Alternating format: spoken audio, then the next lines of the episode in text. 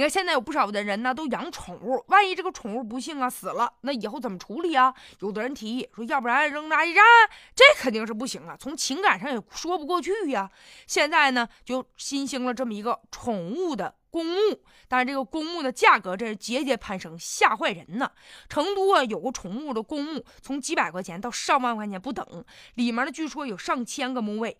曾经有一个汉白玉材质的墓碑，喊价居然要到了一万二。关键人说了，我这墓碑碑被刻成了天使形状，这成本得多少钱呢？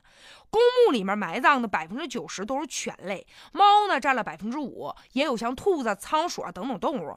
对于那些喜欢宠物的人来说，时间长了，对宠物啊确实也有感情。这宠物呢就像家庭成员是一样的，而且有的人呢在墓碑上就刻上了，说爸爸妈妈啊，来世呢还要见到你，就拿自己的宠物当自己家孩子一样。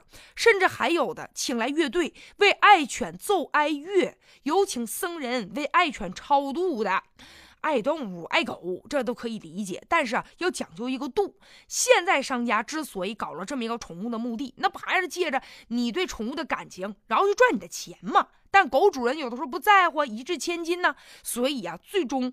得利的是商家，可是呢，这个宠物公墓呢，这种安葬的形式依然没有脱离坟墓的性质。无论从文明的角度，从土地资源的角度，还是从环保的角度，现在提倡的是告别坟墓这样的一种形式。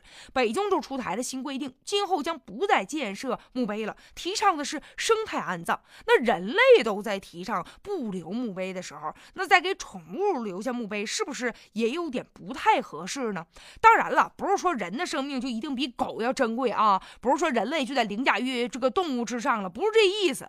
但是生命之间虽然说是平等的，可是我们也尽量要实现宠物呢是完全生态化的安葬。嗯，比如说像。